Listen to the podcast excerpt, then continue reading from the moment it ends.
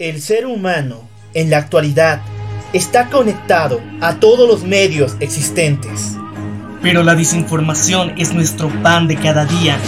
Pero existen momentos en los cuales esa conexión es cortada, donde la verdad se hace clara. A estos momentos se los denomina error de conexión. Bienvenidos a la verdad sin filtro.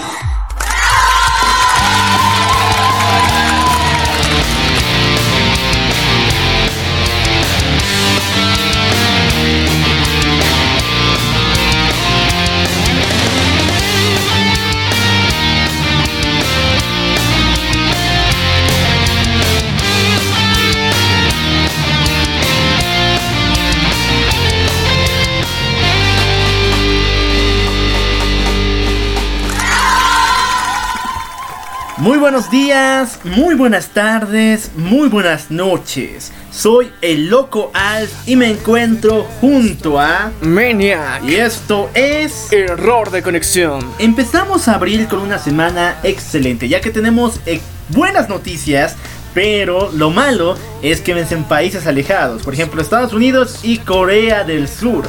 Empezamos diciendo que ya existe, ya estamos a puertas de conocer lo que es denominado la tecnología 5G, ¿verdad?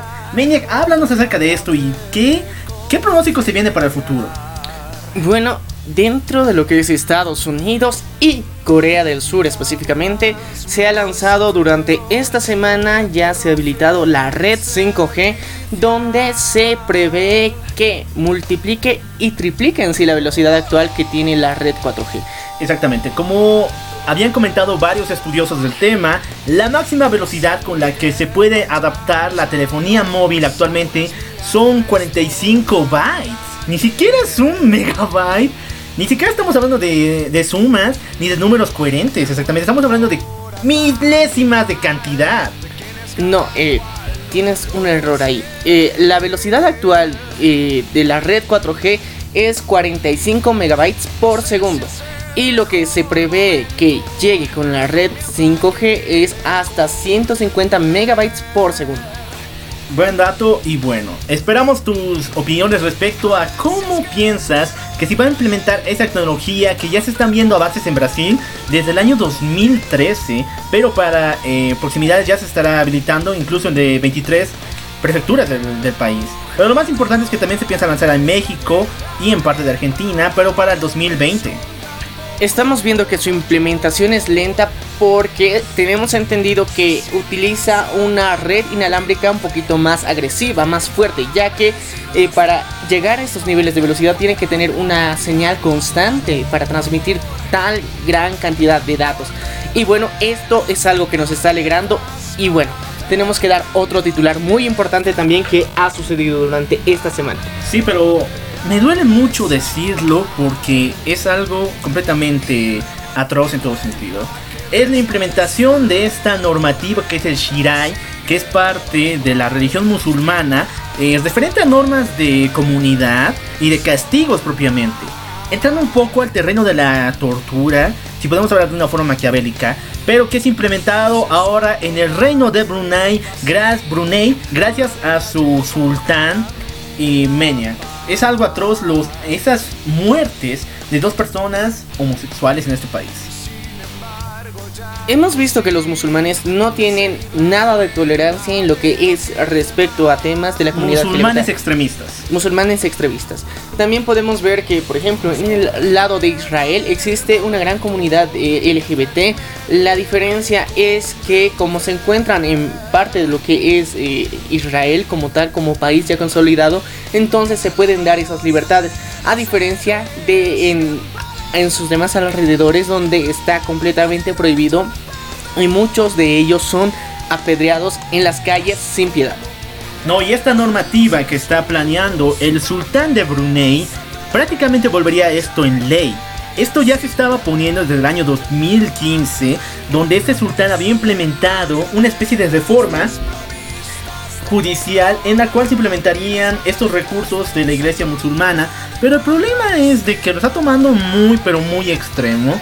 En todo sentido de que cualquier acción que se puede llegar contra acciones supuestamente homosexuales, o sea, ver relación entre dos hombres y el adulterio pueden ser tomadas ahora como apedreamiento. La agresividad que tiene y, bueno, ¿cómo se diría? Son bastante conservadores dentro de su religión y son bastante agresivos también si es que cualquier persona llegue a infringir su ley, inclusive extranjeros. Hemos visto que técnicamente hay muchos misioneros de diferentes religiones que llegan a este lado de lo que es eh, Oriente Medio y son perseguidos, asesinados y ahora estamos viendo también la persecución que están recibiendo la comunidad LGBT que no es algo novedoso, pero la forma agresiva en la que la está tratando de forma pública, porque si bien sabemos que existen allá, pero no de forma tan pública y mediática como lo está presentando el sultán de Brunei. Exactamente. Y recordemos que es el segundo monarca más rico del mundo. Increíble. Sigamos con el acontecer noticioso de esta semana. Y bueno, tenemos que hablar acerca de este, esta especie de medida que está lanzando el gobierno boliviano. Que está lanzando spots contra el financiamiento y la participación en paraísos fiscales.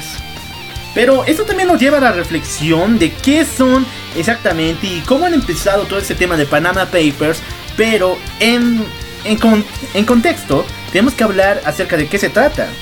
Claro, tenemos que dar un panorama claro de lo que qué significa, qué son y cómo son los paraísos fiscales. Hemos visto que durante la última semana se han implementado spots masivos en la mayoría de los medios de comunicación donde eh, impuestos nacionales de alguna forma acusa a empresarios que no estén aportando a los impuestos nacionales como de alguna forma delincuentes que están transgrediendo la ley y no están aportando al país. Cosa que hasta cierto punto tienen razón, pero de alguna forma está llegando un punto, más que todo en Latinoamérica, se ha satanizado el término de paraísos fiscales. Hay que decirlo las cosas tal cual lo son. Y bueno, es algo que hemos visto durante los últimos años. Sí, pero a diferencia de que muchas personas lo piensan, eh, Panamá no es es un paraíso fiscal, pero no es el único. Recordemos que esto ya estaba hace mucho tiempo en Europa. Suiza es prácticamente un paraíso para las inversiones, pero hay que tomar en cuenta de que toda esta popularización y todo lo que ha revelado Wikileaks con la evidencia de paraísos fiscales ha llevado un completo desorden y ahora estamos viendo las consecuencias de que no hay información adecuada y los gobiernos o incluso entidades como es el Impuestos Nacionales pueden usarlo como una especie de desinformación y causar temor. Como hemos visto, esa técnica de ataque de miedo, como se lo conoce, es bastante común en nuestro medio. Siempre te amenazan, por ejemplo, me, recuerdo las declaraciones del vicepresidente donde que si no se podía repostular a Evo, el cielo se iba a oscurecer y la luna no iba a volver a salir. Son cosas muy agresivas que se ven en nuestro medio y que promueven la desinformación, lo cual no es correcto y estamos completamente en contra. Necesitamos hacer un hincapié en esta situación porque hemos visto que muchas celebridades latinas se han visto afectadas, como es el caso de Lionel Messi, que tras los Panama Papers, como se lo denomina, eh, tuvo varias acusaciones que tuvo que enfrentar tanto en España como en Argentina. Exactamente, así que si estás interesado en estos temas, no te olvides seguirnos a través de nuestras diferentes cuentas. Y bueno, esta semana se celebra el April Fool, el Día de los Inocentes en Norteamérica. Pero sucedió algo que a una muchacha le hubiera encantado que fuera una mentira, una vil pesadilla, pero lamentablemente no lo es. Estamos hablando de una personalidad de YouTube, el cual eh, afirmaba con todo su ímpetu, cada célula de su ser decía que era vegana, pero fue descubierta comiendo pescado.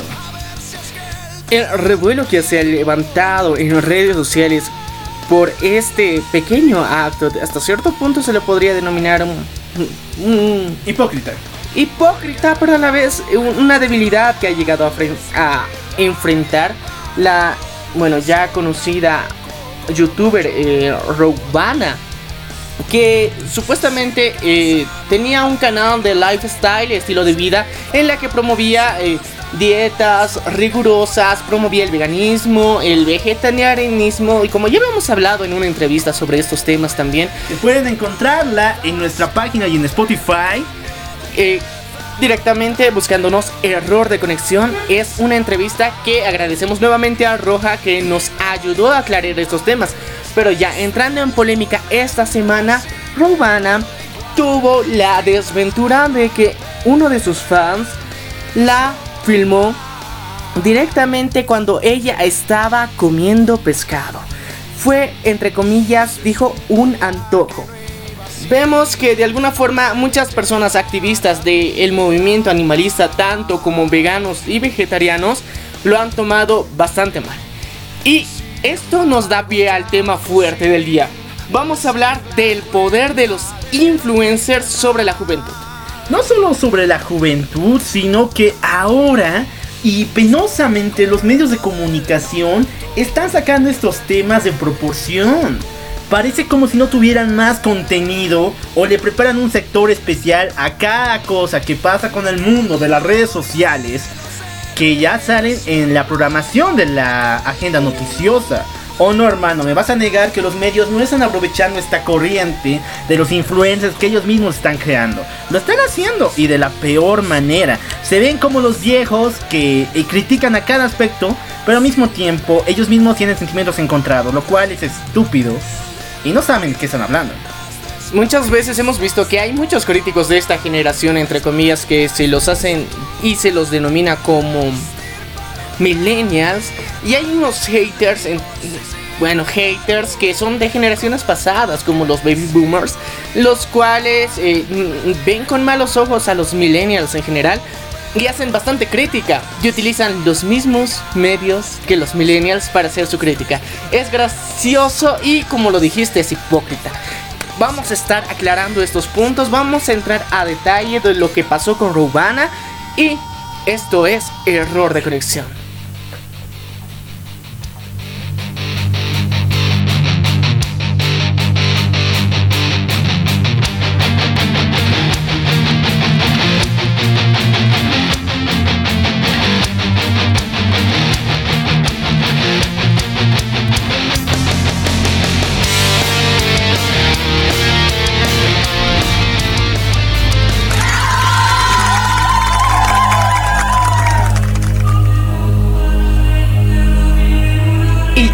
Estamos de vuelta. Esto es error de conexión. Y bueno, vamos a empezar con el tema principal que nos ha alegrado bastante, la verdad, a los amantes de la tecnología, que es el lanzamiento oficial de la red 5G. Esto nos brindará un acceso a internet aún más rápido del que actualmente tenemos. Si bien nosotros admitimos nos encontramos en Bolivia donde el internet no es el más veloz del mundo, estamos entre los 15 países con el internet más lento.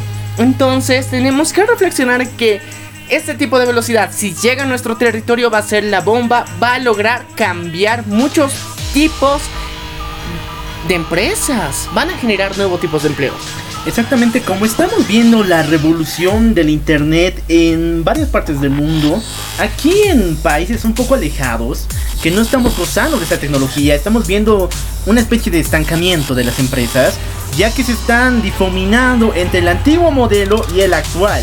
Y los actuales modelos, bueno, los antiguos modelos no confían en internet para nada, ni siquiera en ventas, ni siquiera en publicidad. Pero en otros países el nuevo modelo lo está aceptando de manera muy pero muy fuerte y las redes sociales, el conexión a internet, el trabajo por internet es prácticamente tema de conversación diario. Mientras tanto aquí no lo es. Y vemos que de alguna forma parte del estancamiento que tenemos socialmente gracias a las tecnologías que no han llegado de una forma muy acertada y muy avanzada, si bien tenemos que aceptar y reconocer que dentro de lo que es celulares y telefonía móvil, sí estamos casi a la par con los grandes monstruos porque los teléfonos casi llegan a la par. Pero en lo que es tecnología de internet, inalámbrica como tal. Servidores también. Sí, ambos. Tanto servidores como en red inalámbrica no somos los mejores, no estamos en un lugar que nos alegraría presumir. Pero bueno, es donde vivimos y tenemos que estar alegres porque la red 5G fue lanzada en Estados Unidos y Corea del Sur. Exactamente. Para los que estén preguntando por qué no en China, bueno, ellos ya tienen su propia inversión en lo que se refiere a materia de internet. No la van a tomar de otros países, especialmente de Estados Unidos. Bueno, sigamos todavía con esta noticia. Para muchos países, entre ellos varios de América Latina, aún están en fase de prueba de la tecnología 5G. En algunos de ellos, Brasil ya empezó con las pruebas, pero digamos en un área limitada, desde el año 2013, imagínate hermano. Pero se piensan lanzar nuevas innovaciones y la implementación en todos los estados próximamente. Pero los que sí han dado fecha, sí han dado fecha son Colombia y Argentina, que aseguran que en el año 2020 estarán ya con la tecnología 5G. Por otro lado, México que es eh, prácticamente aquella que está lanzando las muestras para países como Estados Unidos. Se está diciendo que va a tener el Internet, la tecnología de Internet 5G más poderosa de toda América Latina. Es más coherente, si te das cuenta, la red inalámbrica y la conectividad puede ir de un lado al otro. Se conecta directamente con el Océano Pacífico y a la vez con el otro lado del mundo. O sea, tiene más oportunidades, más viabilidad y sí sería coherente que lleguen a tener, pero esto requiere una gran inversión por parte de las empresas de telefonía. Porque el necesitar, bueno, el brindar más señal, más velocidad de internet también requiere más equipos y una fibra óptica más, más agresiva.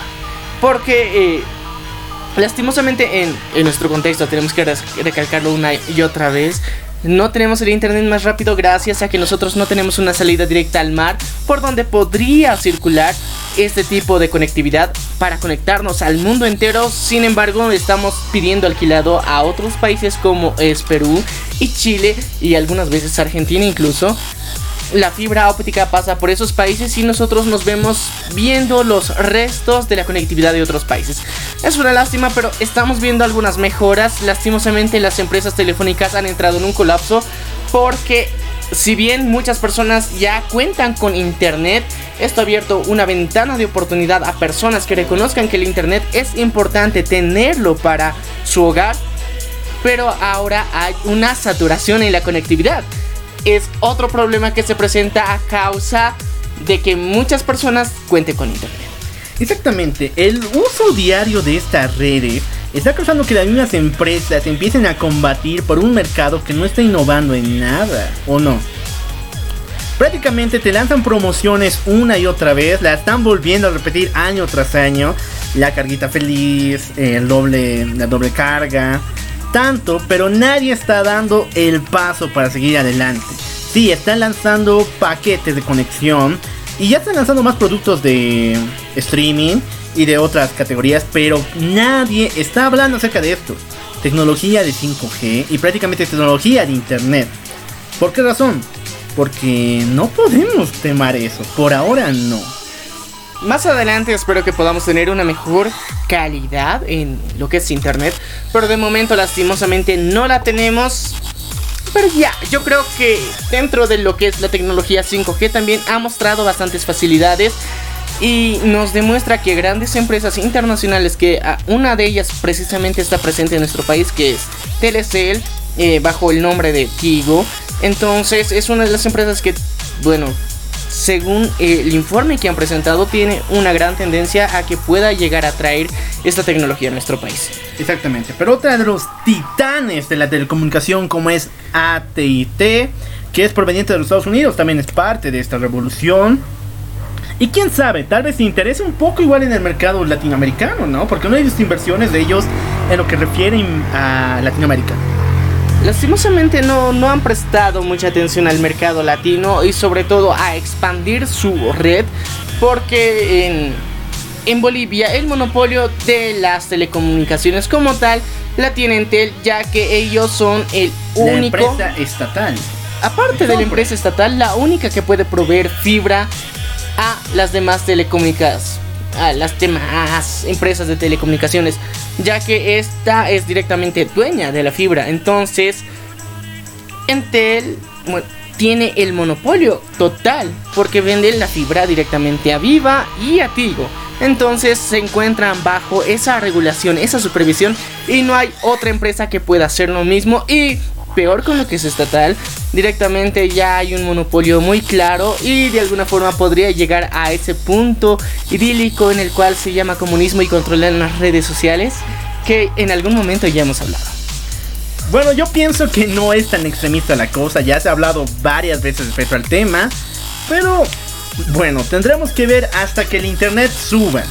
Cuando suba recién ahí vamos a ver las consecuencias y ver cómo el mundo vive con un internet realmente digno. Porque actualmente vemos una guerra total de los hashtags, una revolución. En, prácticamente el tema de romper el internet no se vive en esta parte del mundo, ¿verdad? No, se ve por completo. Si bien somos parte de, de, como espectadores, pero no lo hacemos nosotros. Exactamente. ¿Y por qué no lo hacemos? Por esto. Porque no tenemos la tecnología suficiente para alcanzar lo mismo que alcanza algunos influencers o algunos países, empresas en otros, en otros lugares. Bueno, ahora sí, vamos a cambiar de tema radicalmente y un poquito triste. Trágico. Trágico, completamente trágico. Y nos vamos a dirigir hacia lo que es Medio Oriente, directamente al castigo agresivo que se está dando en Brunei contra homosexuales. Exactamente. El, el sultán Hassanal Bolkiah es el nuevo... Eh, es la nueva figura política que se está mostrando en el reinado de esta nación y es prácticamente el segundo monarca más poderoso del mundo después del de Indonesia. Pero su postulación y su nueva toma del poder de este país está causando conmoción principalmente porque desde el año 2015 se ha instaurado una norma que respeta al pie y la letra la ley del Shirai, que es la ley moral que se maneja y extremista de la religión musulmana. Y ha causado repercusiones.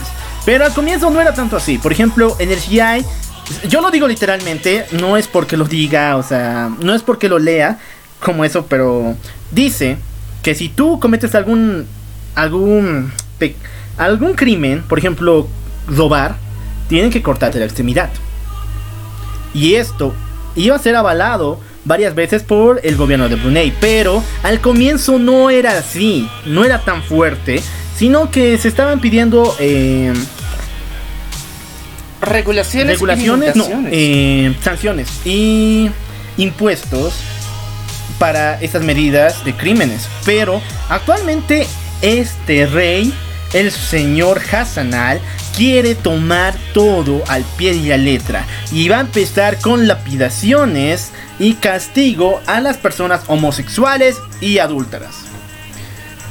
Hemos visto que a lo largo de la historia, durante los últimos 50 años, que bien ha sido la liberación del movimiento LGBT a nivel mundial, en esta parte del mundo han mantenido las tradiciones y las costumbres ancestrales porque no son nada nuevo son eh, tradiciones, costumbres, leyes, normas antiguas, culturales, tradiciones como tal. Pero no se han sabido adaptar a los cambios sociales y culturales que han existido a lo largo del mundo. Y si bien ahora se está haciendo de forma pública que el sultán de Brunei está declarando que se va realizar lapidaciones a homosexuales y ya se realizaron dos, que, fue testigo la prensa, Vemos también que durante años estas costumbres han sido vistas y han sido presenciadas por los locales y no han hecho nada. No, pero eso también pasa en grandes ciudades. Por ejemplo, el caso de Johannesburgo en el año 2013, donde asesinaron a 15 personas, las cuales solo compartían diferentes índices de otras ideologías religiosas. Pero esto se ve todos los días en las zonas apartadas a las ciudades. No es tema nuevo, pero que lo haga un país y como normativa, ese es el detalle. Yo digo, sí, las tradiciones son respetadas en esos lugares. Y no es nada nuevo para ellos, tampoco para nosotros. Pero que un país lo tome como norma, ahí está el detalle. Ningún país se ha atrevido a hacer esto. Solamente este reinado. Y de paso es un país muy pequeño, pero tiene mucha población. El nivel de economía que maneja Brunei como tal es uno de los más altos. La productividad que tiene es una de las más altas a nivel mundial. Pero tengo que recalcar que no es por sus buenas decisiones financieras, es porque poseen varios pozos de petróleo. Eh, prácticamente el señor Hassanal es un varón del petróleo. Literalmente estamos viendo y tratando con personas que tienen una mentalidad muy tradicional los que de alguna forma con su ideología que es bastante ligado a lo que es el musulmán, vemos actitudes bastante agresivas. Lo hicieron recientemente. Yo creo que eh, ellos lo han tomado como una amenaza esto de la globalización y de la rapidez de la información. Ya que antes, si bien ocurría todas estas cosas, ahora lo, las hacen de frente. Buscan generar ese impacto social dentro de sus mismos habitantes para que tengan miedo, para generar miedo. Es una de sus estrategias que al menos yo considero que es la que está manejando más fuerte el movimiento de tanto musulmán como del islam. ¿No te hace recuerdo a otra persona? O sea, un hombre rico que ya es mandatario de una nación y que tiene medidas extra conservadoras. ¿No te recuerda a una persona que quiere plantar muros entre México? Bueno, estamos viendo en una época de lo que hemos denominado y se denomina como tal la ultraderecha, donde personajes irreverentes con el contexto actual se levantan con apoyo popular. Es lo más sorprendente. Apoyo popular. Ya lo hemos visto su llegada a Latinoamérica con Jair Bolsonaro, bueno, su nacimiento hasta cierto punto en América que fue con Donald Trump y ya los antepasados que se encuentran en Europa, pero ahora vemos también que este tipo de medidas se están haciendo públicas en Medio Oriente.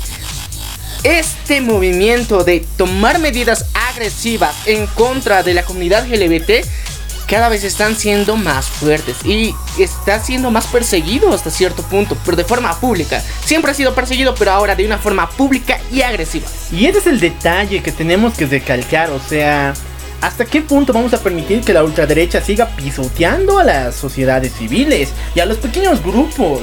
Bueno, llamo pequeños porque allá debe ser demasiado, pero eh, ahí está el detalle. ¿Cuánto podemos sacrificar por nuestros líderes? O sea, ¿hasta qué punto podemos ver cuál es la visión con la que nos están dando? Si un día Donald Trump, perdón por ponerlo, pero ahí está, Donald Trump pone la ley del cristianismo más extremo en pie. Donde decía, si tu mano izquierda quiere hacer algo, córtala porque va a ser algo malo. ¿Qué tal si toma eso al pie, el de la letra? Te garantizo, sí va a haber, va a haber guerra, va a haber una total en un total desenfreno, pero al final y al cabo, ellos tienen el poder. Y podrían, actualmente estamos viendo que podrían pisar cualquier ley y normativa. Y al final se salen con la suya. Hemos visto, sí, es interesante cómo se están rompiendo los tratados internacionales de los derechos humanos, parte de ellos, los tratados que se han realizado con la ONU y diferentes organizaciones a nivel mundial, donde muchos países son partícipes y supuestamente eh, han cedido y su apoyo total, pero al mismo tiempo se contradicen de formas obvias, claras, donde te das cuenta de que, entre comillas, el que tiene el poder puede hacer lo que le salga de las narices. También eh, hay que recordar algo muy importante en todo esto. Si bien en el caso de Brunei eh, no existe una democracia clara como tal, porque vemos que su cultura es una tradición, estamos viendo que ya ellos tienen hasta cierto punto ese límite del perdón que se les puede dar porque no están viviendo en ese tipo de sociedades y ni su cultura, digamos, está adaptada a este medio. Pero en América no puede ser perdonado que la misma sociedad apoye a líderes de este calibre, porque al fin y al cabo lo que, eh, lo que se jactan estos líderes es de que el pueblo me ha apoyado, por eso estoy aquí, si no, no hubiera llegado a este lugar. Y es cierto, literalmente por voto popular han llegado al poder. Y, también eso nos hace recalcar y reflexionar en un punto. He escuchado mucho que varios jóvenes deciden que prefieren reservar su voto o votar en blanco en muchas elecciones. Por ejemplo, en las próximas elecciones que se llevarán en Panamá, se ha hecho una encuesta donde dicen que muchos jóvenes deciden que van a votar en blanco. Peor decisión, no se puede tomar algo tan, tan prácticamente sagrado. Porque yo lo tomo de ese vuelo, porque varias personas han muerto por los derechos a un voto universal, entre comillas lo estoy poniendo, pero universal. Varias personas han muerto por ello. Y nosotros tenemos la oportunidad de marcar un cambio en nuestros países. No podemos dejar que otras personas decidan por nosotros. También hay que ver y contextualizarnos un poquito. Recordemos que en las elecciones de Estados Unidos, por ejemplo, el voto mayoritario fue a favor de Donald Trump porque hubo una gran porción también que no realizó ningún voto ni a favor ni en contra de Donald Trump, no votaron por ninguno de los candidatos presidenciales de la época. Se negaron rotundamente a participar. Lo mismo pasó en Brasil. Así que esto hace que los frentes de la ultraderecha puedan tomar el control completo de los votos. Y esto no es productivo. Yo creo que esta es una reflexión para todos los países que van a vivir unas próximas elecciones. Cada uno de ellos les invito a que se informen para empezar sobre sus candidatos. Y nunca, pero nunca hagan un voto en blanco. En la mayoría de los países tratan de manipular este medio del voto en blanco o voto nulo como una negación a participar completamente y entonces el que tenga mayor cantidad de votos, así haya un 50 o un 60% de votos en blanco con un 40% de votos válidos que son para un, un candidato en general, los 40, ese 40% va a ser válido. Y el restante de la población que no quería participar porque no encontró a que ninguno de estos líderes era apto para asumir el cargo, se va a vivir en, en, en completamente ignorancia de alguna forma. los medios de comunicación apoyan bastante. He visto muchos movimientos sociales, los que dicen voto en blanco, voto nulo. ¿En serio? ¿En serio? Literalmente son vilmente manipulados por los diferentes partidos que sacan beneficios de esto. Es la verdad. Puede que existan muchas normativas en diferentes países, en los tribunales de electorales, donde supuestamente los votos nulos blancos tendrían que anular completamente unas elecciones. Pero lastimosamente no pasa porque sabemos que cada uno tiene un interés político. Y al negarte a participar dentro de esto, estás afirmando y motivando a que este tipo de líderes se posicionen en el poder. Así que te invitamos a, a, conocer a tus candidatos.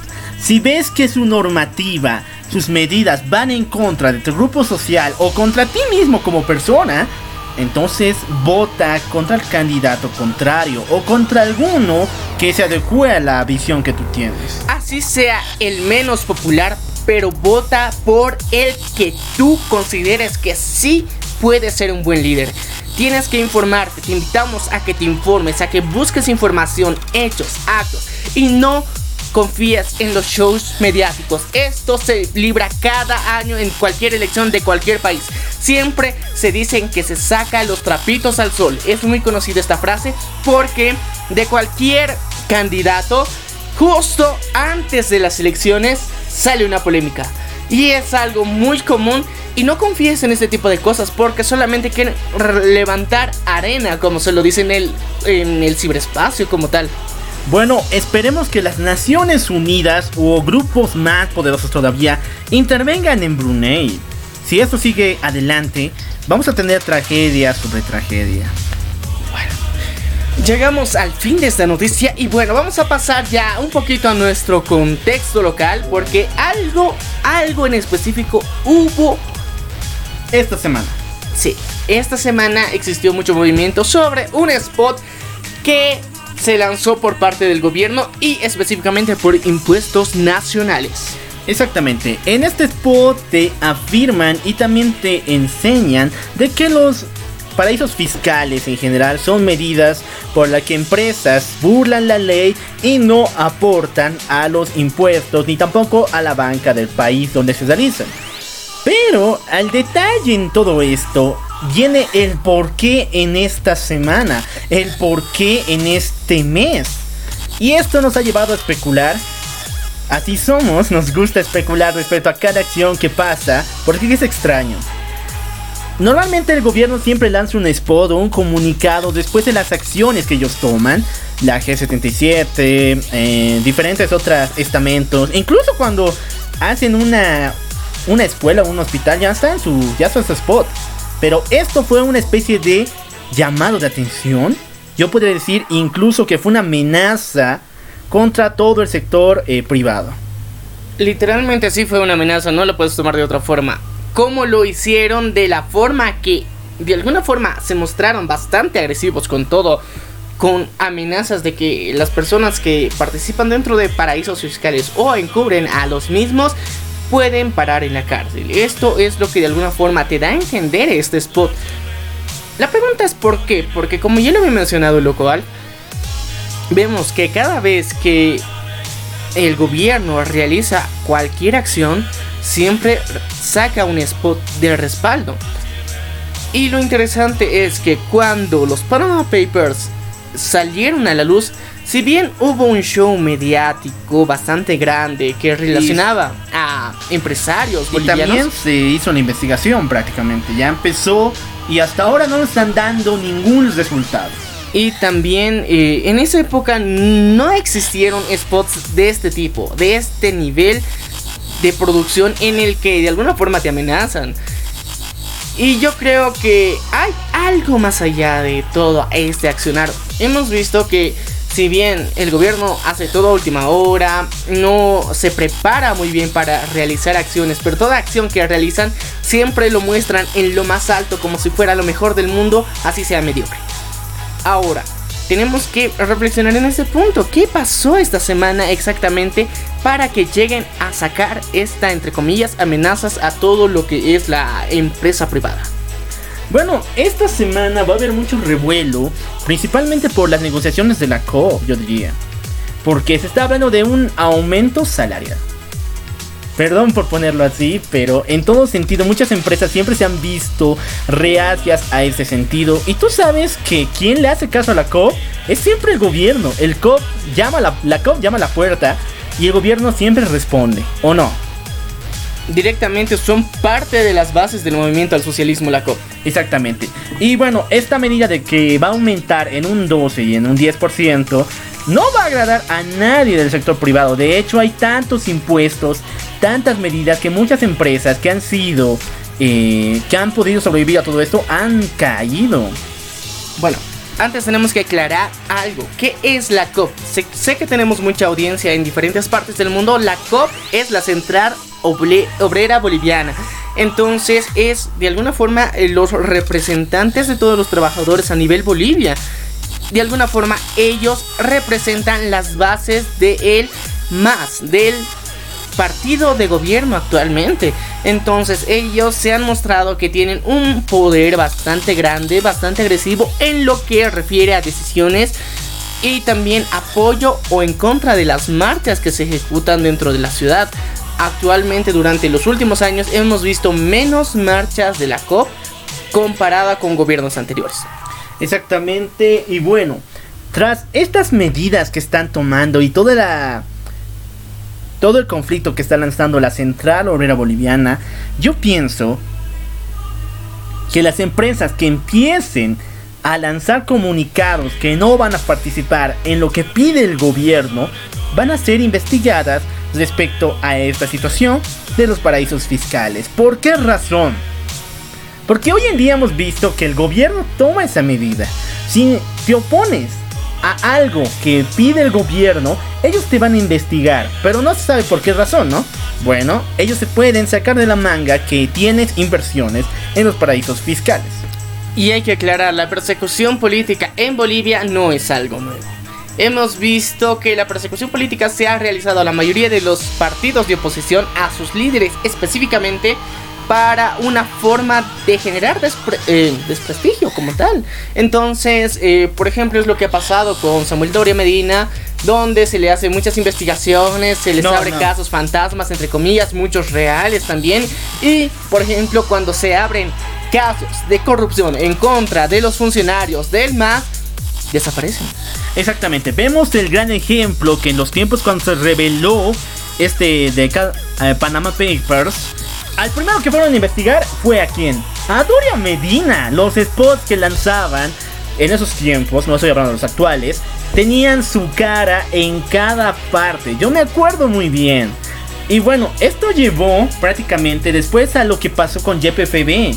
Recuerdas que estaban investigando a su presidente. Y bueno, ¿qué pasó con eso? No hay investigación y se influenciaba, se decía que también tenían que ver con los Panama Papers. Pero no hubo medidas y actualmente ni nadie se acuerda que estuvo en investigación. Claro, y sobre todo porque YPFB no se le investigó tanto porque actualmente se ha hecho del gobierno. Desde el 2006. Desde el 2006 se hizo la expropiación y la y bueno, desde ese momento pasó a manos del gobierno, entonces era parte del desprestigio que iba a generarse a sí mismo el gobierno, así que decidieron ocultarlo y vemos que ese favoritismo está muy presente. Exactamente, pero podemos entrar en más especulación, puedo entrar. Gracias, Maniac. Bueno, yo quisiera decir que esto no solamente va a ir para empresarios, para personas que se opongan a cualquier movimiento que está lanzando el Estado, sino también a personalidades. El caso tal de eh, Carlos Mesa. Actualmente está siendo investigado por malversación de fondos en lo que refiere al Consejo de la Haya y su viaje a Suecia para la reunión que fue en octubre del año pasado, donde lamentablemente perdimos. Pero el detalle está ahí. Malversación de fondos, esto va a alargarse demasiado y actualmente su imagen está siendo dañada. Yo no sé cuál será el resultado, pero te garantizo que si esto le da un posible no o si la población le da su apoyo, le van a sumar que está involucrado también en paraísos fiscales. Es interesante la guerra sucia que están generando contra, bueno, el contrincante literal, uno de los más fuertes que se presenta en Bolivia contra el actual presidente Evo Morales, que en sí, el mejor contrincante que entre comillas, por votación popular se cree que es Carlos Mesa. Y tiene un grupo de haters, pues solamente se lo puede denominar así, aparte de oposición tiene haters, porque literalmente en cualquier publicación en la que se muestre su rostro, le dicen limosnero, le dicen otro tipo de adjetivos bastante agresivos Literalmente es una agresión constante que está sufriendo esta persona y es una persecución política muy obvia y es una campaña de desprestigio que se está realizando. Yo creo que las elecciones y la democracia lo que se basa tendría que ser en campañas limpias, no tendría que buscarse manchar la imagen de otro porque es algo muy sucio y muy infantil. Sé que estamos hablando del MAS y es un clásico de ellos, pero aún así yo creo que ya es momento de madurar, de dejar ese tipo de cosas de lado porque lo que tendría que preocuparse por hacer el más es presentarnos una campaña con propuestas reales, nuevas, nuevos líderes, mostrarnos una visión diferente del futuro que quieren para Bolivia y no ensuciarnos con el mismo líder opositor que, cada vez nos viene con, con unas charlas motivacionales socialistas que no te motiva literalmente nada y fomenta la mediocridad en la mayoría de los casos. El movimiento al socialismo lo está haciendo pésimo, principalmente porque hasta el día de hoy, a pocos años de que inicie toda esta carrera electoral como tal, no nos están mostrando nada. Hay partidos pequeños, el movimiento tercermundista o tercer milenio. Del tercer poder. Del tercer poder ya está lanzando spots y también el partido de Carlos Mesa. Pero el partido, el movimiento socialismo solo nos están mostrando las acciones que hace el presidente cada día. Despertarse, no sé, lavarse. Perdón por ponerlo así, pero eso nos muestran en el canal estatal. Y no nos están mostrando propuestas serias, ni siquiera una actualización al plan de gobierno que tienen es gracioso porque mencionaste un punto bastante importante. Lo que hizo el gobierno recientemente es convertir al vicepresidente en youtuber. Eso fue lo que pasó. Literalmente tiene una página personalizada donde realizamos y vemos un poquito lo que es su vida. Qué interesante, en serio, me motiva bastante. No, no me digas, en serio, yo, yo ahorita me, me enteré y, o sea, me parece muy estúpido. O sea, yo sé que esto va, no sé, tendrá una legión de fans o de bots, como se digan. Pero me parece muy raro que hagamos una especie de bio, o sea, de biopic, ¿no? Así se llama ese estilo. De el vicepresidente. No sería un biopic, sería un blog, como los youtubers lo realizan actualmente. Como Martina también. Pues. Si podemos mencionar a personalidades que tuvo un show de la misma manera. Sí, hasta cierto punto, un reality show con el señor vicepresidente donde muestra sus viajes, cómo es acompañado por su hija, como una forma de despertar en la ciudadanía una simpatía por él. Lo cual resultó bastante mal porque dijeron dónde está la madre, porque él le lleva en helicóptero sin seguridad y despertó más revuelo del que ellos querían y de la forma que no querían. Es gracioso, vemos que no están funcionando y animamos si nos escuchas y formas parte del movimiento al socialismo porque sabemos que tenemos haters que nos aman tanto que escuchan cada uno de nuestros episodios. Te recomendamos y que les digas a tus líderes que propongan algo nuevo. En serio, ya estamos cansados de ver cada nueva cancha que hace el presidente. Por favor, entiendo que el deporte es importante, pero la salud es aún mejor. Entonces, quiero que le motives a tus líderes a que las canchas deportivas se están quedando ahí. No, y yo quiero hablar acerca del programa para deportistas. Perdón por agarrarme de esto, pero gracias por tocar el tema. Para ser miembro de este programa que te va a dar supuestamente seguro y te va a abrir las puertas para entrar a campeonatos de talla mundial, se requieren N, N papeles. Son demasiados requisitos que una un atleta normal no podría cumplir. Incluso una persona común y corriente como tú o yo, que nos sentimos en excelente forma, excelente en forma, no podremos participar ni ser parte de este programa. ¿Por qué? Porque son documentos exhaustivos. Demasiado.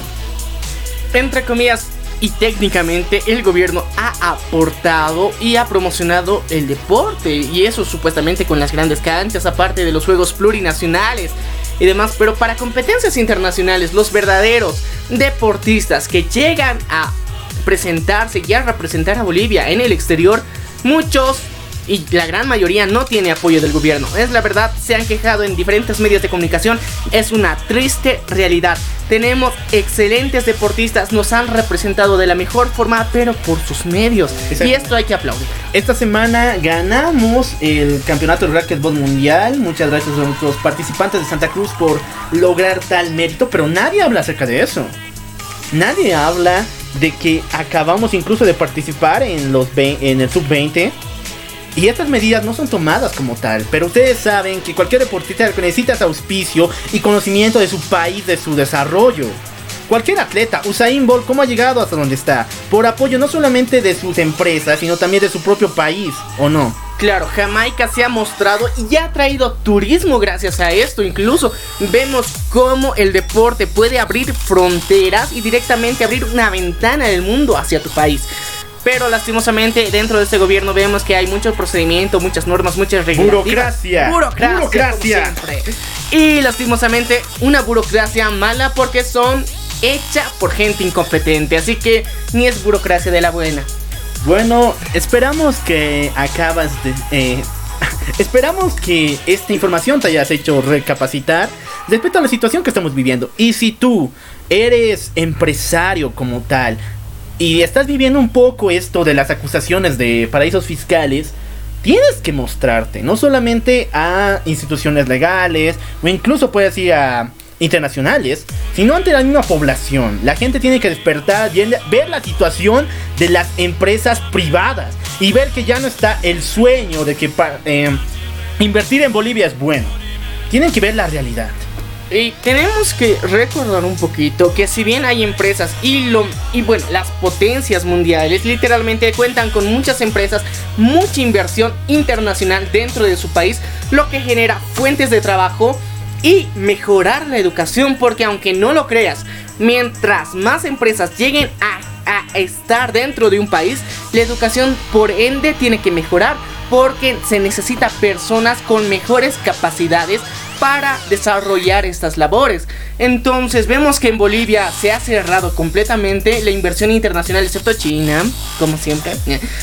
Literalmente se ha cerrado a, todo el mundo, solamente China es bienvenido a Bolivia para abrir industria.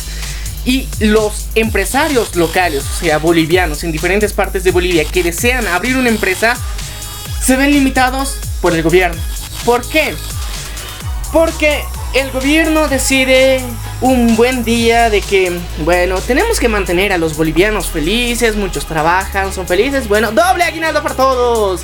Y esto no sabemos cómo puede llegar a afectar a las micro y a las empresas. Pero el detalle del doble aguinaldo y peor, por el aumento del, del salario como tal, es que no está tocando a los trabajadores.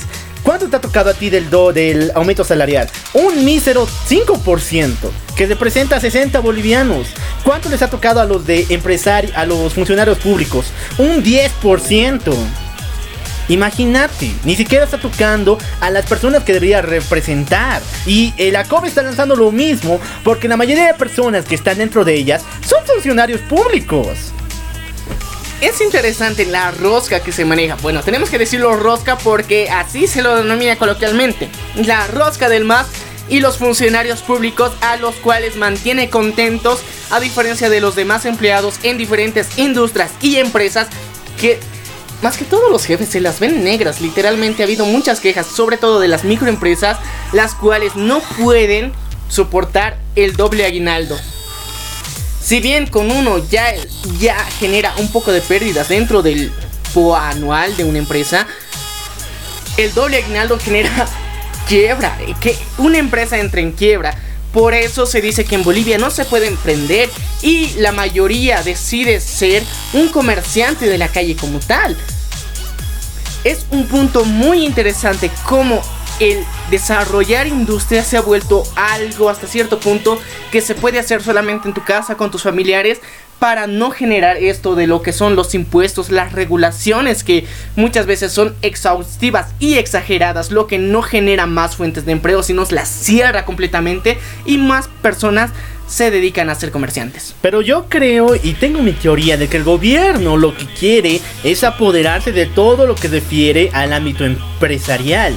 Porque estamos viendo que varias empresas que no pueden subsisten de, la, de los beneficios que da el gobierno a veces y que mientras más beneficios tengan, más le entregan al gobierno, hasta tal punto de volverse propiedad de ellos. Recordemos, las empresas constructoras de Álvaro García Linera, de Evo Morales, fueron empresas privadas como tales, pero tuvieron tantos beneficios que actualmente les pertenecen a ellos.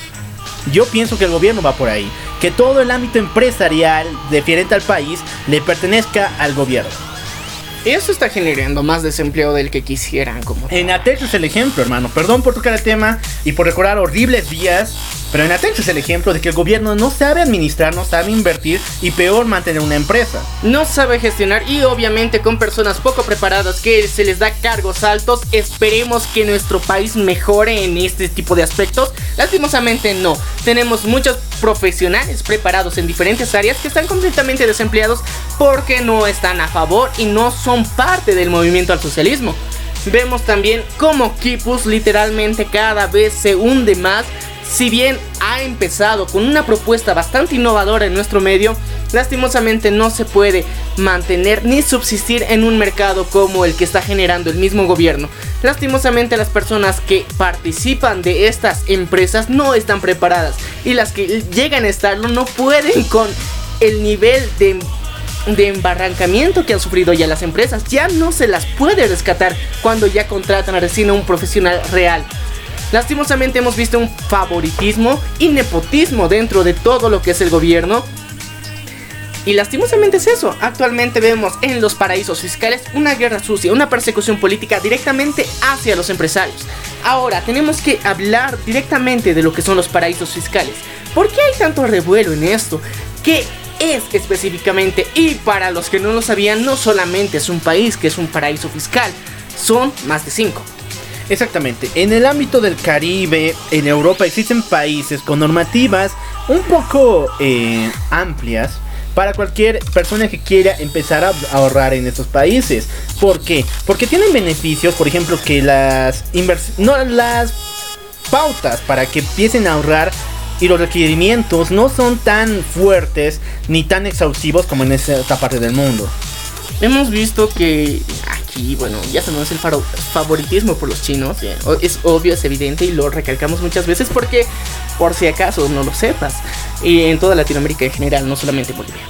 Eh, los paraísos fiscales como tal nacen de la necesidad de muchos empresarios que eh, hasta cierto punto no pueden mantener ese nivel económico dentro de su propio país, ya que esto generaría hasta cierto punto investigaciones. Investigaciones. Muchas veces ah, se les ha acusado a personas de que tienen ganancias limpias, bastante limpias. Literalmente son ganancias justificadas que vienen en relación a el nivel de ventas que han tenido porque son empresas a nivel internacional, a nivel mundial que tienen un gran poder adquisitivo que deciden que en paraísos fiscales su dinero va a estar más seguro respecto a qué? a que los impuestos en su país son muy altos. Somos testigos de que somos uno de los países donde los trámites y los impuestos son los más altos, donde los emprendedores mueren en el intento, pero los paraísos fiscales que te ofrecen un salvavidas como tal. Los paraísos fiscales eh, tienen una ley y una normativa económica y también bancos preparados para este tipo de cuentas gigantes, enormes, monstruosas, donde ofrecen seguridad económica. No son lugares donde hay pura o malvivientes como lo pintan las noticias. Son países que realmente tienen una economía fuerte, fortalecida y muy bien cimentada. Tienen profesionales de primera, tanto en economía como en el área legal, para que se, le brinde a cualquier empresario la seguridad que su dinero va a ser respetado, que la comisión que siempre tiene todo banco, porque aunque no lo creas todos los bancos lo tienen, esa comisión va a ser respetada y en ningún momento ese banco como tal se va a ir a la quiebra. Entonces, si te ofrecen todo este tipo de seguridad, ¿cómo no rechazar esta oferta? Si vemos que en la mayor parte del mundo te quieren exigir y cobrar más y más impuestos. Hemos visto que en Europa, en los países que están mejor y más desarrollados, los niveles de impuestos son los más bajos. El nivel de trámites que se tiene que realizar para emprender un negocio son los más ligeros, solamente necesitan tres pasos para realizar uno. Esto fortalece la economía aunque no lo creas. Cuando tienes impuestos bajos y no tienes una cantidad excesiva de impuestos, directamente los tributarios que somos la ciudadanía en general, no se hace problema en pagarlos y más bien genera más fuentes de empleo y más personas que van a aportar a los impuestos nacionales. Y en estos lugares donde es conocido, por ejemplo, Noruega, los impuestos no son altos, entonces los empresarios de ahí no tienen la necesidad de emigrar a paraísos fiscales. Es parte de la revolución económica que estamos viviendo en este tiempo. Si no quieres que las personas se vayan a otro país a invertir su dinero, mejora tus normativas económicas. Es la mejor solución y fomenta el empleo. Fomenta la productividad del país, la educación. Son cimientos y pilares esenciales para el desarrollo de una sociedad. Cosa que la nuestra y la que vivimos en nuestro contexto, de la que nos quejamos bastante, no vivimos. Y nosotros hemos podido hacer una comparación muy clara, muy nítida de cómo se está viviendo en otros países y que esto de los paraísos fiscales sacar a luz en este momento, un mes antes del Día del Trabajador, donde generalmente se hace un aumento salarial, es una amenaza muy clara. Bueno, deja aquí abajo tus comentarios respecto a cómo países y empresas están manejando paraísos fiscales y si realmente son los malvados de la historia. Vamos a cambiar de tema y ahora sí es momento de encender las antorchas preparar los trinches y matar al monstruo que se encuentra en el palacio de Frankenstein, porque nos toca hablar acerca de los influencers. Primeramente quiero decir, la social justice está yendo por mal camino. Y no solamente de... En el sentido de que está haciendo prácticamente ver al mundo como un fanático extremista, sino al mismo tiempo que está marcando un total de desinformación para la población en general. Bueno, hay que aclarar el término social justice. Es lo que comúnmente ahora se denomina la justicia social que pasa a través de las redes sociales y del ciberuniverso como tal.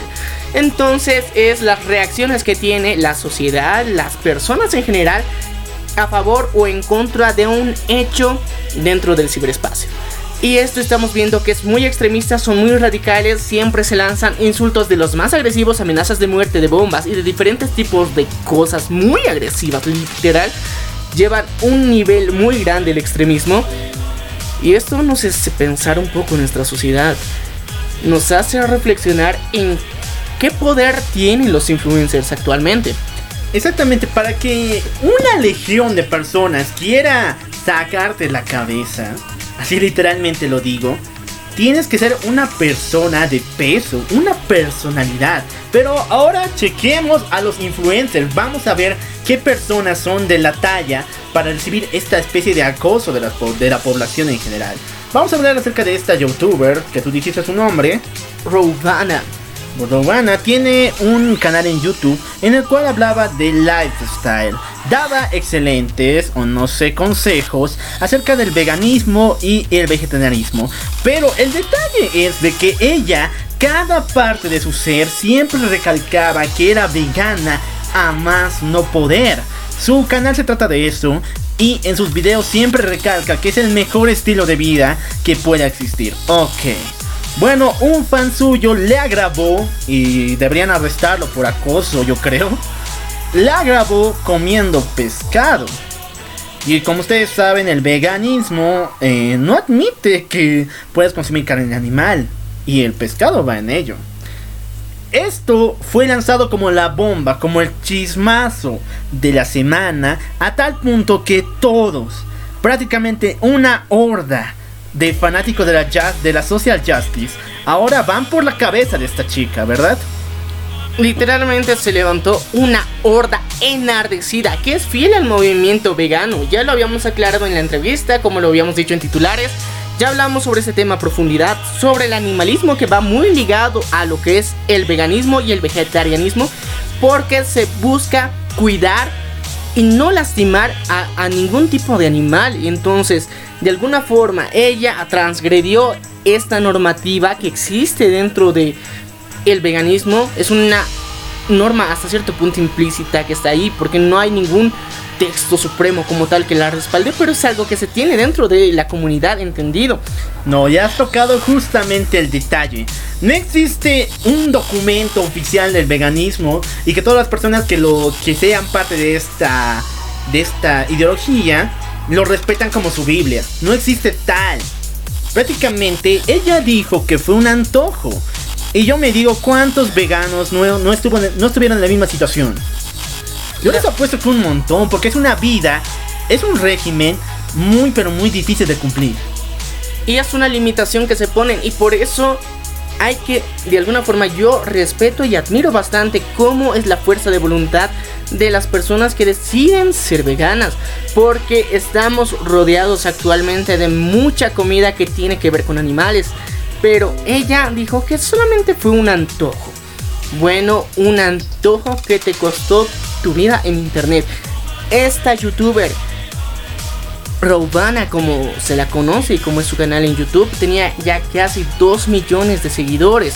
Se caracterizaba por dar consejos de salud, de dietas que recomendaba y enfatizaba que no se debía maltratar a ningún tipo de animal y lastimosamente la hipocresía y el doble discurso se hacen presentes. Yo creo que tiene mucha razón un gran porcentaje de, las personas que son parte del veganismo y vegetarianismo como tal de estar molestos con ella. Técnicamente tenían una representante que estaba motivando a jóvenes a ser parte de este movimiento y por un antojo arruinó la imagen de todo un movimiento que es bastante serio, respetuoso y sigue una doctrina al pie de la letra por principios éticos y morales que tienen la ridiculizaron dentro de redes sociales de una forma muy agresiva. Entonces vemos cómo ha llegado a influenciar y cómo su disculpa, yo no soy nutrióloga. Sus disculpas son que ella literalmente no está especializada en el área de salud ni de nutrición. Como tal, entonces ella afirma que ella misma tenía una descompensación física en la que le faltaban nutrientes y vemos que su estilo de vida como tal que tanto promocionaba le causó anemia. Vemos el descuido por no realizar las cosas de forma correcta y coherente por no consultar a especialistas preparados, porque recordemos que los veganos siempre tienen esa conducta de tomar suplementos alimenticios para fortalecer su cuerpo y no generar una baja de defensas. Todos ellos son conscientes claramente de cómo tiene que realizarse su dieta. Saben que tienen una descompensación energética y alimentaria. Pero ella deliberadamente daba consejos de salud en los que ella misma tenía carencias. Exactamente, y has tocado el punto. Porque esto va por dos partes. Primeramente, ¿con qué derecho nos sentimos desde una laptop o desde un celular de ir a prácticamente asesinar a alguien en las redes sociales? Uno. Y el otro, ¿a qué personas estamos admirando? ¿Por qué estas personas son influencers? Si estás diciendo que ella no tenía ni, prácticamente no tenía ni idea de lo que hablaba, principalmente, pero también que no podía dar consejos de vida porque ella estaba sufriendo mucho, entonces, ¿por qué lo hacía y por qué las personas lo admiraban? Bueno, ella no sabía que estaba sufriendo, pero dentro de las disculpas que presentó dentro de YouTube, dijo que ella, a causa y a raíz de toda la polémica que se levantó en su contra, fue a una nutrióloga y que le dijo que estaba padeciendo anemia. Esto es bastante ridículo. Una persona que entre comillas tiene ese cargo de ser un lifestyler, como se los denomina, personas, influencers de estilo de vida que te ayudan y te promueven a tener una alimentación más sana.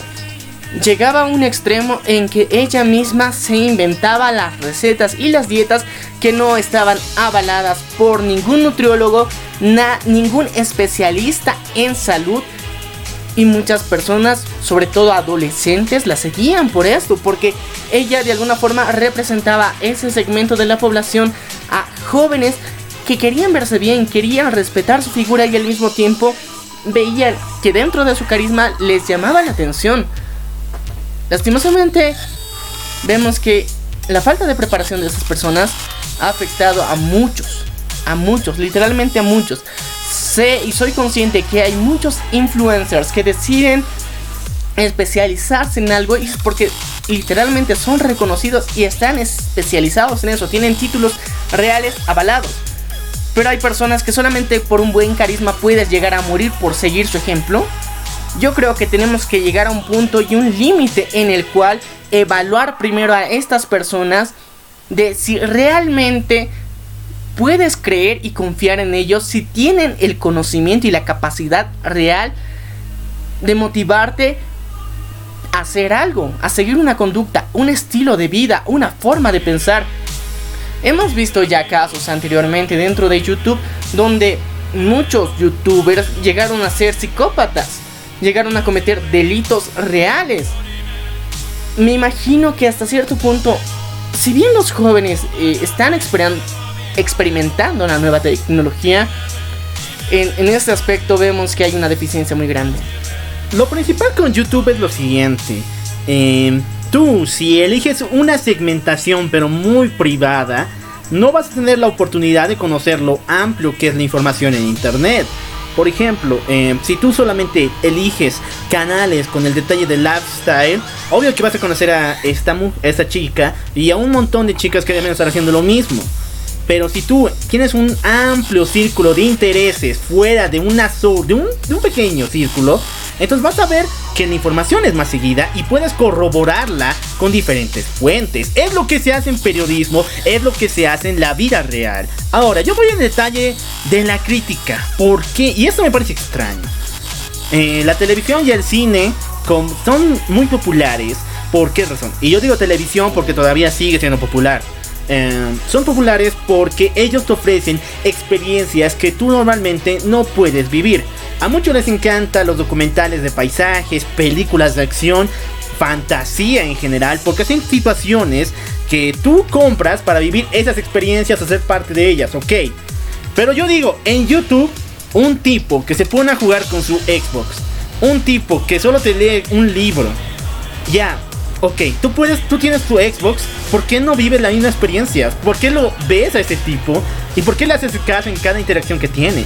El libro, ¿por qué no lo lees tú? Puedes conseguirlo. ¿Por qué estamos comprando experiencias tan ajenas, ajenas pero tan simples? Solo por un comentario chistoso. Hemos visto que el nivel de procrastinación dentro de la última generación es bastante grande. Lastimosamente tratamos de vivir experiencias a través de otros y es algo que hemos visto desde la creación de los gameplays. Si bien al principio empezaron con la con la premisa de ser instrucciones de cosas que entre comillas no podías lograr por tu cuenta, es ser un manual de instrucciones, actualmente se ha convertido en un fenómeno como lo vemos en Twitch que millones de espectadores están viendo a un tipo sentado frente a su computadora jugando un videojuego que tú también podrías estar jugando. Y esto te hace explotar la cabeza. Sabemos que a lo largo de la historia ha habido muchos influencers, no se los denominaba como en la actualidad, pero sí eran conocidos como líderes de opinión o expertos, los cuales corroboraban su título a través de experiencias que habían tenido, a través de títulos profesionales, investigaciones, certificaciones, los cuales avalaban que su opinión sí podía ser creíble, sí tenían un respaldo real de que la información que ellos te iban a llegar a brindar era relevante. A diferencia en la actualidad que la reputación y el renombre y ser una persona de buen carisma te puede dar, entre comillas, lo mismo, la credibilidad suficiente como para opinar sobre nutrición. Exactamente, y yo voy al detalle de lo siguiente. Eh, de frente a los gameplays, yo les daría el 100% de mi credibilidad si se pasaran todo el juego en una, en una modalidad difícil, completamente complicada. Pero lo que vemos actualmente en los gameplays como tal es que no pasan del primer nivel. Y cada capítulo siempre es lo mismo. Solo una introducción al juego, qué les parece y chao. Y las personas ganan de eso. Prácticamente de eso es, es un nuevo estilo de vida. Pero yo veía la... ¿Por qué la sociedad se satisface con esto? Porque están comprando experiencias que ellos mismos puedan vivir. Y cuando decimos experiencias que ellos mismos puedan vivir, también estamos diciendo que ellos compran las opiniones que ellos dicen. Bueno, yo pondría a reflexión. Y no es obligación de los canales poner la información eh, eh, corroborada, perdón por eh, darte debate a esto, pero no es obligación de los canales. Yo, por ejemplo, hay canales de parodia que obligan, obligadamente no te van a decir que la información es 100% real, o prácticamente no te van a decir que es inventado, pero yo te digo el detalle de que te toca a ti como espectador corroborar la información, no solamente de un pequeño, eh, de tu círculo de interés, sino mucho más. Yo te aclaro este punto. Y dentro del universo de YouTube existe una diferencia entre entretenimiento como tal y estilo de vida. Estilo de vida claramente es un segmento donde se habla de cosas de salud. Ya, llegamos a un punto en el que se habla también de moda, consejos eh, filosóficos incluso, de estilos de vida. Pero en el área de nutrición no puedes jugar, es coherente en ese aspecto. Yo te digo en área de entretenimiento que es cultura pop, como se lo denomina. Pueden hacer parodias, chistes, sátira, burla. No necesitas una referencia física o una persona completamente autorizada para realizarla. Es entretenimiento como tal. Pero si es que te quieres especializar en algo y en algo que realmente puede llegar a afectar tu salud, tu físico, tu intelecto, tienes que corroborar la información y esto es muy importante. Ya nos ha pasado dentro de los comentarios de anteriores podcasts donde nos pedían que corroboremos la información que estábamos dando y nosotros felizmente hemos respondido a sus comentarios, les hemos brindado toda la información que nosotros habíamos recabado para que ustedes también la lean y saquen sus propias conclusiones. Nosotros tratamos de dar esta labor de informar a las personas, pero vemos que en un rato como decías, hay que salir del círculo de influencia natural que tenemos y corroborar la información es muy importante. Yo veo mucho esto dentro de las personas mayores que recién están accediendo a internet. Ellos creen todo. Han sido víctimas del spam, de cadenas, de que supuestamente Facebook eh, se, se va a acabar si no reenvías un mensaje como lo que pasó también con WhatsApp. Vemos que de alguna forma se aprovechan de esta ingenuidad de las personas mayores que no son conscientes de que nosotros ya tal vez con años de experiencia dentro de la tecnología vemos y sabemos distinguir entre un spam y entre una noticia y una notificación real que te lanza la aplicación. pero otras personas no. Y aquí entran los influencers. Hemos vivido una evolución, un boom literal de lo que son los influencers a nivel internacional. Yo quiero que me cuentes ese preciso caso que, me lo habéis mencionado detrás de micrófonos, donde estos influencers generaron un poco de caos eh, y su credibilidad de alguna forma afectó a la sociedad. Bueno, principalmente esto va porque se están tomando medidas muy exhaustivas y estos influencers están agarrando la opinión como una especie de palabra, una especie de verdad. ¿Por qué razón? Porque hoy en día ya no existe la corda, una especie de una especie de argumento, sino lo que importa es la rapidez de las cosas. Y cualquier persona que tenga la rapidez de publicar una noticia, entonces puede ser tomada como verdad. Y no solo por un grupo, sino también las opiniones mismas. Vemos en tweets que quien publica más rápido es el que la persona que más le tiran eh, importancia o no. La respuesta inmediata que nos brindan las redes sociales ha causado este efecto dominó, se lo podría denominar, donde eh, los que primero llegan a comentar o a generar un hashtag eh, dentro de Twitter, por ejemplo, o publicar o comentar un link en el ejemplo de lo que es el universo cinematográfico que nos ofrecen diferentes compañías, el primero que lo hace es recompartido una y otra y otra y otra vez. Y muchas veces dentro de, de ese contenido que publica, publica cosas que no tienen sentido muchas noticias se han sido mal interpretadas gracias a esto. Exactamente. Tenemos, por ejemplo, la muerte de Jackie Chan nueve veces. La de. ¿Quién ha dicho que murió 20 veces? Bueno, a más de 20 veces se, se le ha matado a Vicente Fernández, el ídolo mexicano. También a lo que es el Kiko. A eh, Carlos Villagrán. A Carlos Villagrán se lo ha matado más de 15 veces. Vemos que la viralización de noticias falsas o fake news, como se lo denomina, es muy común y estamos viviendo una época donde está en su máximo esplendor porque la mayoría de las personas simplemente ve algo, comparte y no corrobora. He visto un fenómeno muy interesante que en las noticias no se dan la molestia de entrar a leer el artículo. Simplemente ven la portada, ven su enunciado y lo comparten. Esto también va con el estilo de redacción en redes sociales. Porque ya no estamos hablando de leads, estamos hablando de portadas. Cuando hablamos de portadas, estamos hablando de un título. Un título que te puede enganchar. Por lo menos en la prensa escrita existe el lead, que es un párrafo en el cual estamos explicando el qué, el por qué, el dónde y el cuándo. Pero en las portadas en redes sociales, lo, que te garantiza que la gente se va a enganchar un poco es el qué y el cuándo. Son solo esos detalles que te pueden eh, llegar a tener, pero la mayoría de gente como no sabe leer eso lo toma como una verdad. Comple es la desinformación que están mostrando es esa a través de títulos llamativos que si bien tal vez no es intención del canal oficial motivar a que esas personas crean en algo que solamente era un titular que se explicaba dentro de su artículo, genera desinformación y ha habido oleadas completas de cadenas compartidas en redes sociales de esto.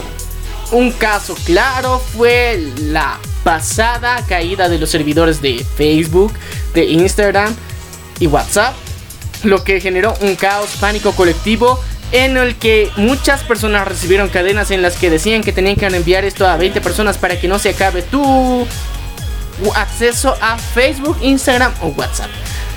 Fue bastante gracioso, pero como nosotros ya habíamos sido víctima de este tipo de spam antes, sabíamos reconocerlo, pero ahora muchos lo han reenviado. Y también hemos visto que se ha reportado como spam a muchas personas por realizar esta misma acción. Exactamente. Y bueno, tenemos que hablar acerca de esto. ¿Qué es lo que producen esta especie de ídola, de ídolos, de influencers en la sociedad? Muchas personas, perdón por volver a recalcar el libro de la la seducción del inocente, pero hasta cierto punto tiene verdad. Las personas están imitando las acciones de los influencers y están tomando su opinión como suya. Y lo peor, la defienden a quemarropa, hermano. Es interesante, se han levantado polémicas dentro entre youtubers y se generan dos frentes.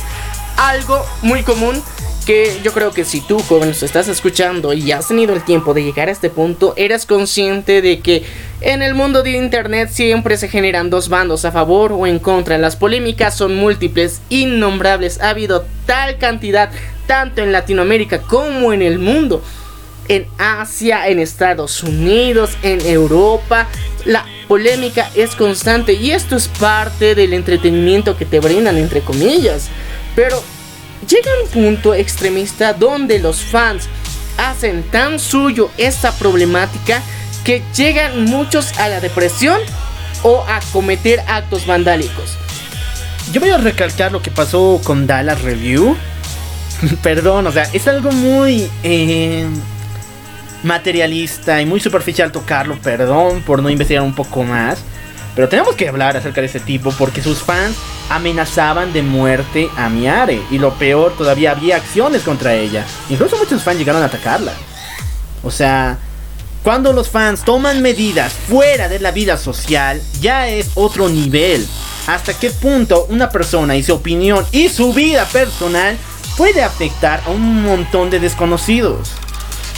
De alguna forma hemos visto inmadurez en el público joven y adolescente, donde... Incluso el adulto, después vamos a tocar ese punto. Claro, eh, en adultos también obviamente, pero eh, en este público entre jóvenes y adolescentes vemos que toda acción que realiza un influencer que sigan tiene revuelo en su vida personal, afecta sus decisiones, su forma de ver el mundo, su, su cosmovisión, todo lo que está realizando en el día a día es afectado por la influencia de estas personas. Lo cual en muchos aspectos puede llegar a ser positivo de alguna forma porque buscan una referencia, un ejemplo de vida. Pero al mismo tiempo se pueden ver arrastrados por movimientos negativos. Hay muchas personas con un discurso político agresivo, como es el caso de los políticos, o influencers con tendencias políticas muy claras, los cuales arrastran seguidores que no están informados, los cuales toman acciones radicales. Muchas veces hemos visto acciones agresivas entre influencers por parte de sus fans. Vemos como si bien ellos han llegado a tomar la profesión de influencers en pro de dar entretenimiento a las personas, Muchos de sus fans llegan a idolatrarlos tanto, a hacerlos tan parte de su vida, que han llegado a afectar y ha habido choques entre frentes de influencers en eventos. Es gracioso si lo ves, pero al mismo tiempo, ¿qué tan vulnerable son los jóvenes para seguir y tomar este tipo de acciones? Es una crítica para cada uno de ellos, los que nos están escuchando, busques la información y respaldar todo lo que estás siguiendo. Nosotros somos los principales que te motivamos a esto. Toda la información que te queremos brindar es para que te informes aún más y crees tu propio criterio, no influenciado por alguien en específico. Busca la información tú, respáldala y genera una opinión propia. Esto rompe la estructura de los sistemas políticos actuales, los cuales buscan que te guíes por las emociones. Exactamente. Y bueno, lo que queremos decir con todo esto es que no, el fanatismo siempre ha afectado a las personas y siempre va a afectar a la sociedad. Actualmente lo vemos de esta forma. Después ya no sé, tengo miedo con ver con qué las personas van a fanatizarse. Pero lo único que te digo, la información está ahí. Las experiencias están ahí en el mundo. Vale de ti tomarlas y formular tu propia opinión, tus propias experiencias. Y te invitamos a que si tienes esta misma opinión, por favor compartas este episodio en tus redes sociales. Estamos nosotros presentes en Facebook, Instagram y también nos puedes escuchar a través de Spotify, Radio Public y Google Podcast. No te olvides que nosotros somos Error de conexión. Y te ha hablado Maniac y te desea una feliz jornada, un feliz día y déjanos tu opinión y comentarios si es que estás a favor o en contra de los temas que hemos tratado. Exactamente, pero quiero decirte que vamos a tener una sorpresa muy especial la próxima semana, ¿verdad? Porque tenemos a un invitado especial. Vamos a volver a salir de cabina para ir al mundo, a vivir experiencias y junto a alguien muy especial. Sí, vamos a traerles una entrevista un poquito tensa hasta cierto punto. Sé que muchas personas desconocen la realidad de la comunidad LGBT y va a ser momento de abrir horizontes. Les vamos a traer una persona que nos va a contar su experiencia en todo este mundo que muchas veces desconocemos, no nos interesa o tenemos muchas veces miedo de preguntar este tipo de cosas. Entonces, estate atento, la estaremos subiendo en todas nuestras plataformas. También estamos en YouTube, así que no tienes excusas para no escucharlos. Esto es error de conexión y será hasta la próxima. Exactamente, yo soy el local junto a Menia. Y esto fue error de conexión. Chao, chao.